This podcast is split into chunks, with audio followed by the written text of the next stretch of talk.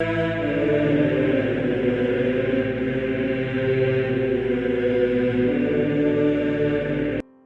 nome do Pai, do Filho e do Espírito Santo. Amém. Olá, meus queridos amigos, meus queridos irmãos. Nos encontramos mais uma vez aqui no nosso Teós. Viva de Coriezo, Percor, Maria. Nesse dia 14 aqui de agosto de 2022, nosso vigésimo domingo do nosso tempo aqui comum. O evangelho de hoje, desse domingo, é um evangelho de Lucas, capítulo 12, versículo 49 a 53, que é o evangelho onde o Senhor fala que ele não veio trazer a paz ao mundo, ele veio trazer a espada. E ele veio aqui também trazer um batismo, né? Veio lançar, eu vim para lançar fogo sobre a terra. E como eu gostaria, né, que esse fogo já tivesse aceso. Não vim trazer a paz, eu vim trazer a espada, eu vim trazer a divisão. A divisão. Pois dentro de uma casa, cinco pessoas, uma família de cinco pessoas, três ficarão divididas contra duas, e duas contra três ficarão divididos. O pai contra o filho, o filho contra o pai, a mãe contra a filha, a filha contra a mãe, a sogra contra a nora e a nora contra a sogra. Você bate o olho no evangelho, você vê o evangelho, você lembra logo da sua casa, né? Você que tem problema com a nora, com a sogra, você tem problema com seus seus os seus familiares. Mas a interpretação não tem nada a ver com isso. Não é isso que o Senhor quer dizer aqui. Por isso que eu gosto demais dos santos místicos, por isso que eu gosto demais da catena áurea, porque a gente sai do trivial porque muita gente pode pregar isso hoje, né? Pregar, ah, você viu que o Senhor na sua casa vai acontecer isso e aquilo, porque você está seguindo o Senhor. Nada a ver. Olha aqui o comentário que Santo Ambrósio fala ou faz sobre isso, um comentário místico, né? Em sentido místico, a casa, que é uma só e um só homem, onde lemos dois, a miúde quer dizer a alma e o corpo. A casa é a alma e o corpo. Havendo acordo entre eles, tornam-se ambos um só. E um é o que serve, o outro o que domina. Ora, três são as afeições da alma: uma racional, outra concupiscível e a terceira irracível. São divididos, pois, dois contra três e três contra dois, como diz o Evangelho de hoje, pela vinda de Cristo. Afinal, o homem que era irracional foi tornado racional. Éramos carnais, terrenos, enviou Deus o seu Espírito aos nossos corações e fomos tornados filhos espirituais. Gálatas 4. Podemos ainda dizer que nesta casa há outros cinco, não é? Que citou hoje aqui cinco. Cinco são os cinco sentidos: olfato, tato, paladar, visão e audição. Se, pois, por meio de que ouvimos ou lemos com os sentidos da visão e da audição, expulsamos os deleites supérfluos do corpo, porque o pecado ele entra pelos sentidos, que são recebidos através do paladar, do tato e do olfato. Dividimos dois contra três.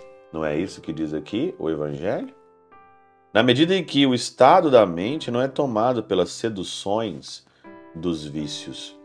Quando você cuida do seu olho, quando você cuida da sua audição, é claro que todos os outros sentidos também vão estar iluminados. Ou, se admitimos que os cinco sentidos são corporais, a separação agora é, é agora dos vícios do pecado. Ou ainda, podemos ver nisso a carne e a alma separados do olfato, do tato e da luxúria, pois o sexo mais forte, que é o da razão, se inclina à afeição viris, já a luxúria esforça-se por amolecer a razão. Desta origem saiu e criou raiz a paixão de diversos desejos. Essa é a divisão que ele está querendo ali. Quando a alma, porém, volta a si, abjura seus herdeiros bastardos, a carne, olhar, olhando para os desejos que ela mesma gerou em si. aflige-se de estar presa nesses como que espinheiros no mundo. Mas, como se fosse a nora do corpo e da alma, a sensualidade se cansou com a paixão dos maus desejos. Portanto, enquanto permaneceu na mesma casa uma harmonia indivisa, mancomuna, é, mancomunados os vícios, não parecia haver divisão nenhuma.